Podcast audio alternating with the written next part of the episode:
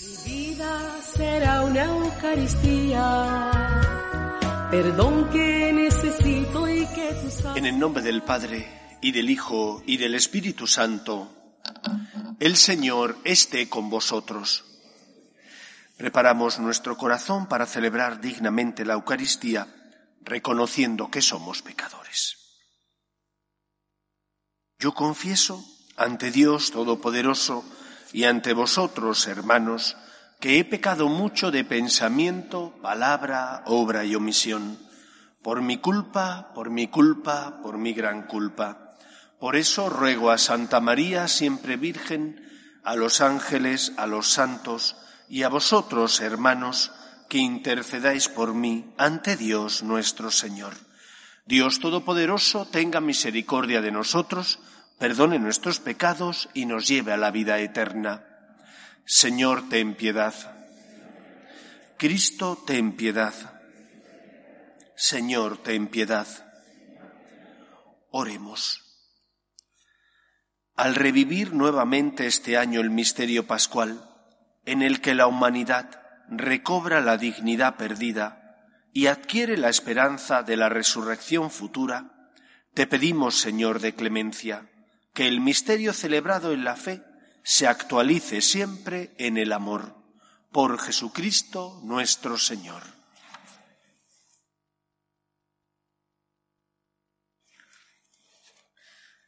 Lectura del libro de los Hechos de los Apóstoles. En aquellos días, el sumo sacerdote y todos los suyos, que integran la secta de los saduceos, en un arrebato de celo, prendieron a los apóstoles y los metieron en la cárcel pública.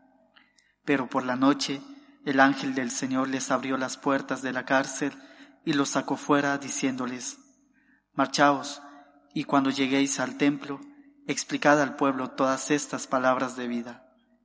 Entonces ellos, al oírlo, entraron en el templo al amanecer y se pusieron a enseñar.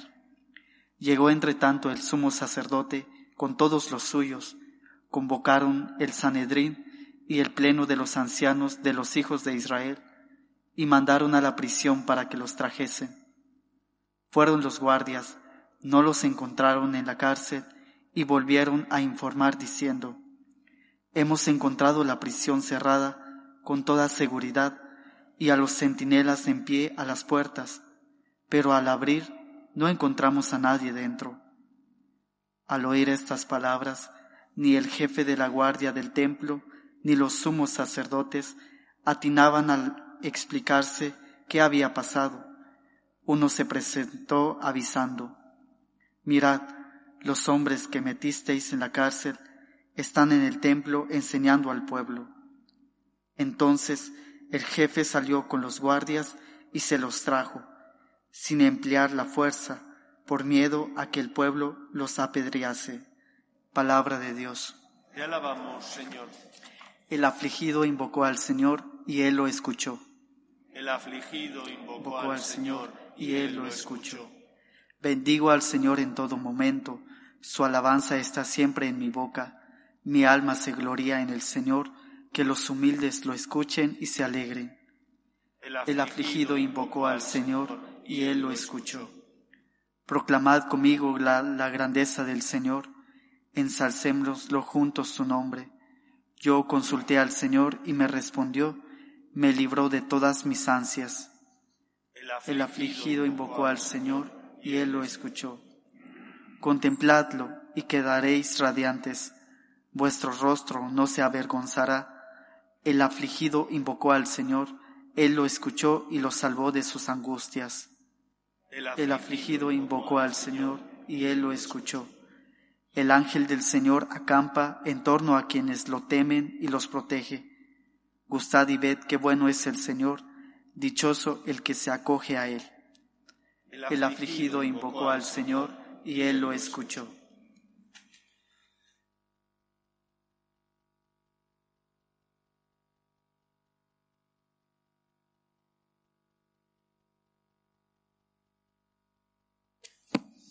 El Señor esté con vosotros. Lectura del Santo Evangelio según San Juan. Tanto amó Dios al mundo, que entregó a su único Hijo, para que todo el que cree en Él no perezca, sino que tenga vida eterna.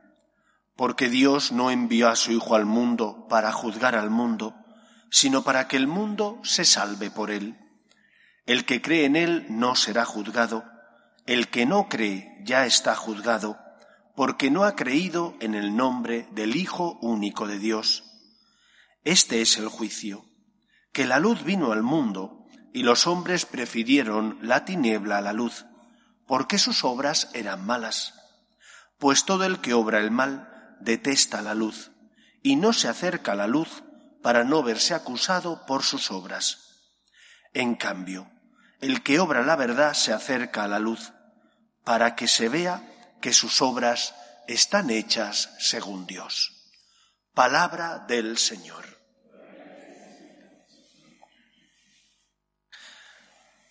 Nosotros somos un pueblo de esperanza, porque creemos que la muerte no es el final de la vida. Sabemos que gracias a la resurrección de Cristo, la muerte, el pecado han sido vencidos. Y esta esperanza se basa en una experiencia. Hemos sentido el amor de Dios. Y porque hemos sentido el amor de Dios en nuestra vida, en los momentos difíciles espirituales, cuando hemos tropezado y caído, en lugar de recibir aquello que merecían nuestros pecados, nuestras obras, Dios nos ha tratado con misericordia, porque tenemos esa esperanza, esa experiencia, tenemos esperanza la experiencia de la misericordia de Dios que hemos sentido en nosotros llena nuestro corazón de esperanza, sabiendo que el amor de Dios es más grande que el poder del mal. Esa es la experiencia de cada uno de nosotros. Donde abundó el pecado, sobreabundó la gracia y la misericordia divina. Y porque tenemos esa esperanza, esa experiencia del amor de Dios, tenemos que ser luz en medio del mundo. Porque hemos sentido que el pecado no es más fuerte que el amor y la misericordia divina, aquellos que no han experimentado ese amor de Dios tienen el derecho de recibir nuestra fe, nuestra luz, nuestra esperanza. Cuando tú, que has conocido y sentido el amor de Dios, ante las dificultades de la vida, te comportas como una persona que tiene horizonte, que tiene esperanza porque cree en el más allá, tu comportamiento sirve para que otros se sientan iluminados por tu forma de vivir. A veces serán las palabras, pero casi siempre serán los hechos. Tu comportamiento ayudará a que otros se pregunten ¿y por qué este, que tiene problemas, que tiene dificultades, que ha perdido un ser querido, no desespera? Y encontrarán la respuesta en la fe que tú tienes en el corazón. Una fe que se basa en una experiencia la del amor de Dios.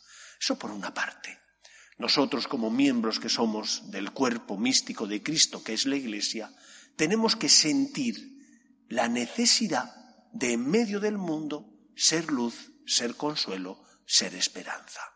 En segundo lugar, el Evangelio de hoy nos recuerda que en ese camino hacia la santidad, que no consiste tanto en mi esfuerzo cuanto en dejarme que Dios transforme, cure y sane mis heridas, en ese camino hacia la santidad, es importante dejar que la luz de la verdad, que es Cristo, ilumine mi existencia. Con frecuencia, como sacerdote, tengo que aconsejar a personas que vienen con problemas. Con problemas en sus relaciones conyugales, en sus relaciones en la educación de los hijos, en el trabajo y con problemas espirituales personales. Padre, por más que intento luchar, siempre encuentro que tengo pecados. Por más que llevo tantos años siguiendo al Señor, siempre experimento que soy débil. Todo tiene su sentido. Es verdad que a lo mejor llevas 20 años siguiendo al Señor y analizas tu vida y te das cuenta de que los pecados de la vida pasada tenían una entidad y una gravedad moralmente más seria, más fuerte que los que tienes ahora. Pero experimentas con dolor los pecados o faltas que ahora tienes, aunque parezcan menos graves que antes. ¿Por qué razón? Cuando uno se acerca a la luz, percibe con nitidez y claridad sus manchas. Si en este día que está medio nublado apagáramos las luces del templo, apenas veríamos.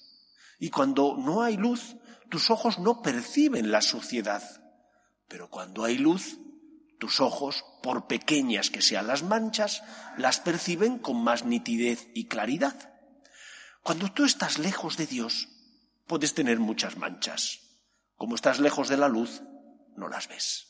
Conforme tú te acercas al Señor, por pequeñas que sean las manchas, experimentas que la luz te ayuda a verlas. Y por lo mento, y por eso tienes sensación de dolor, aunque las manchas sean más pequeñas, resaltan más porque te estás acercando a la luz que es Cristo.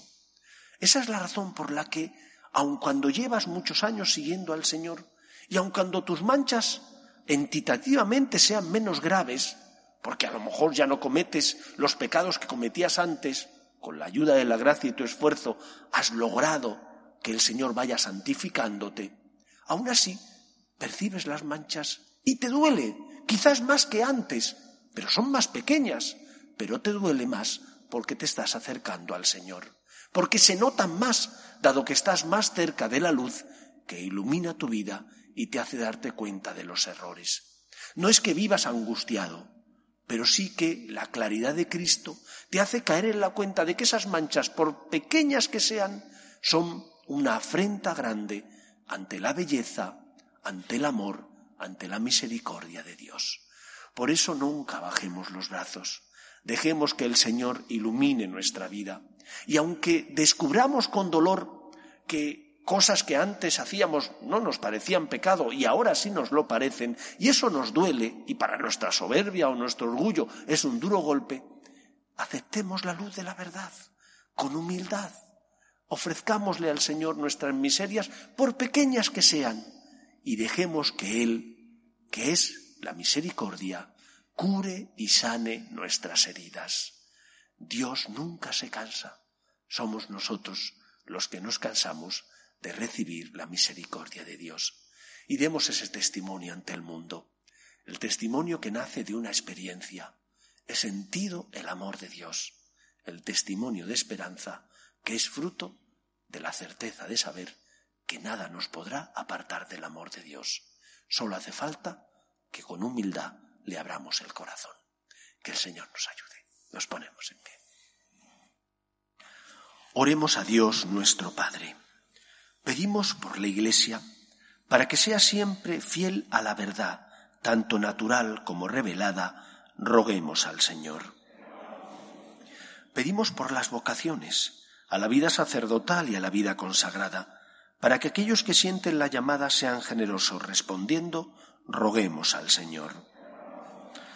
Pedimos por nuestras familias, para que se mantengan unidas en el amor a Dios, en el respeto a su santo nombre, roguemos al Señor. Pedimos por los que sufren, enfermos, familias rotas, parados, víctimas del aborto, roguemos al Señor. Escucha, Padre, las súplicas de tus hijos, que nos dirigimos a ti confiando en tu amor. Te lo pedimos por Jesucristo nuestro Señor.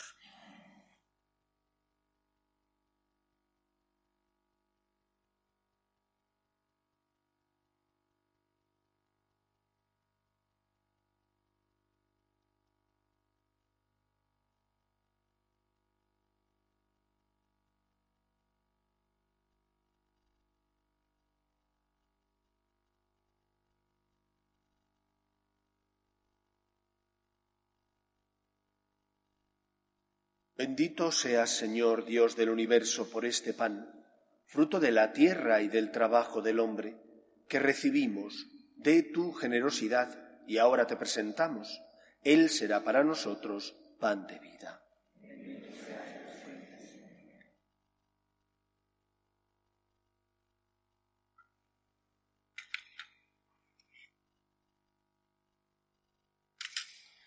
Bendito seas, Señor Dios del universo, por este vino, fruto de la vida y del trabajo del hombre, que recibimos de tu generosidad y ahora te presentamos. Él será para nosotros bebida de salvación.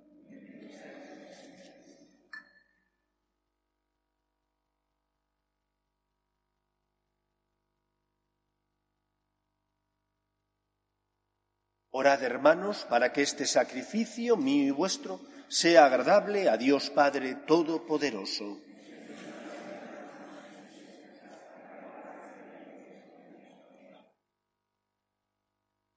Oh Dios, que nos haces partícipes de tu única y suprema divinidad, por el admirable intercambio de este sacrificio, concédenos alcanzar en una vida santa la realidad que hemos conocido en ti, por Jesucristo nuestro Señor.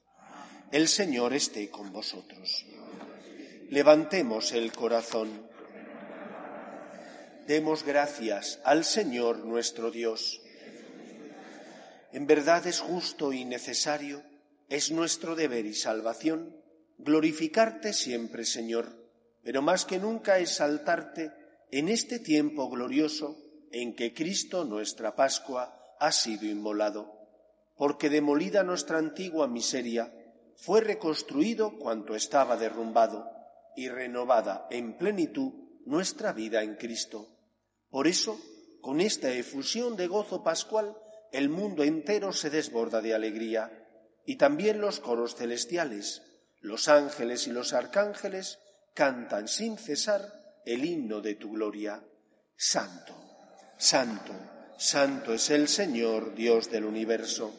Llenos están el cielo y la tierra de tu gloria, osana en el cielo. Bendito el que viene en nombre del Señor, osana en el cielo. Santo eres en verdad, Señor, fuente de toda santidad. Por eso te pedimos que santifiques estos dones con la efusión de tu Espíritu, de manera que se conviertan para nosotros en el cuerpo y la sangre de Jesucristo nuestro Señor, el cual, cuando iba a ser entregado a su pasión, voluntariamente aceptada, tomó pan, dándote gracias lo partió y lo dio a sus discípulos diciendo, Tomad y comed todos de él, porque esto es mi cuerpo, que será entregado por vosotros.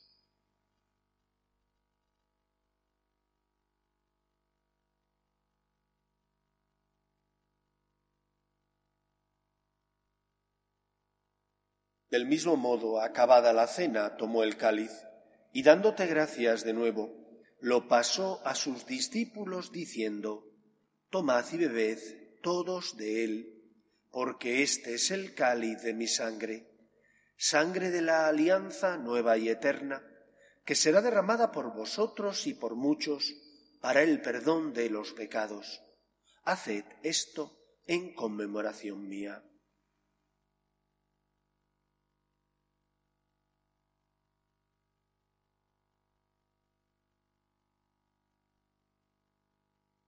Este es el sacramento de nuestra fe.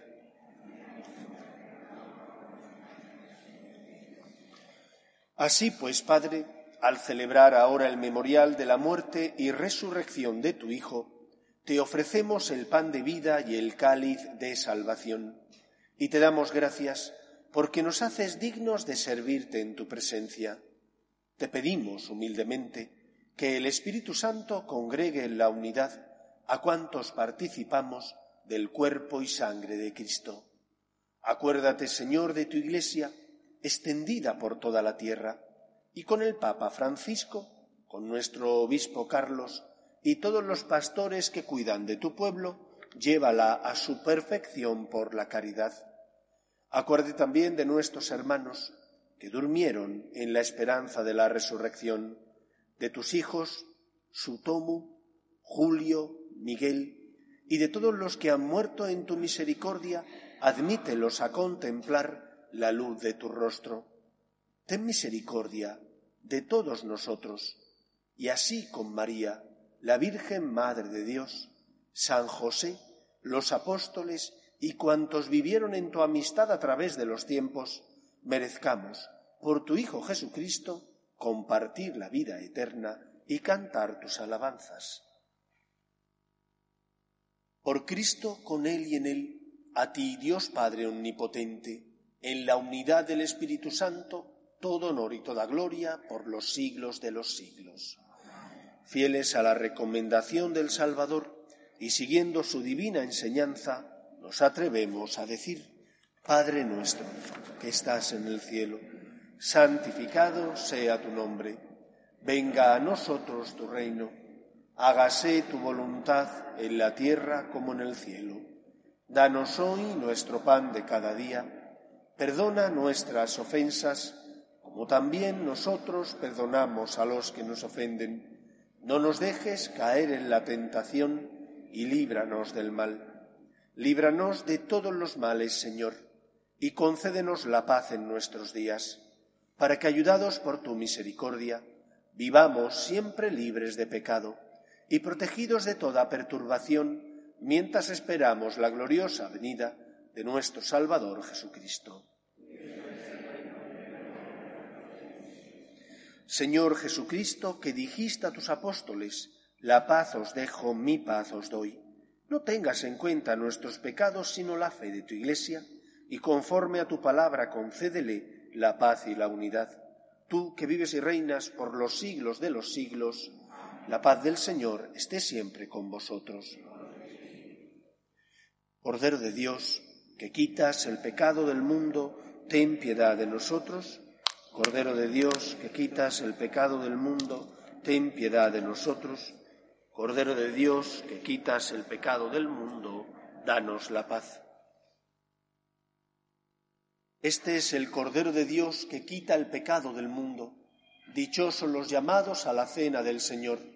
Señor, no soy digno de que entres en mi casa, pero una palabra tuya bastará para sanarme. El cuerpo de Cristo.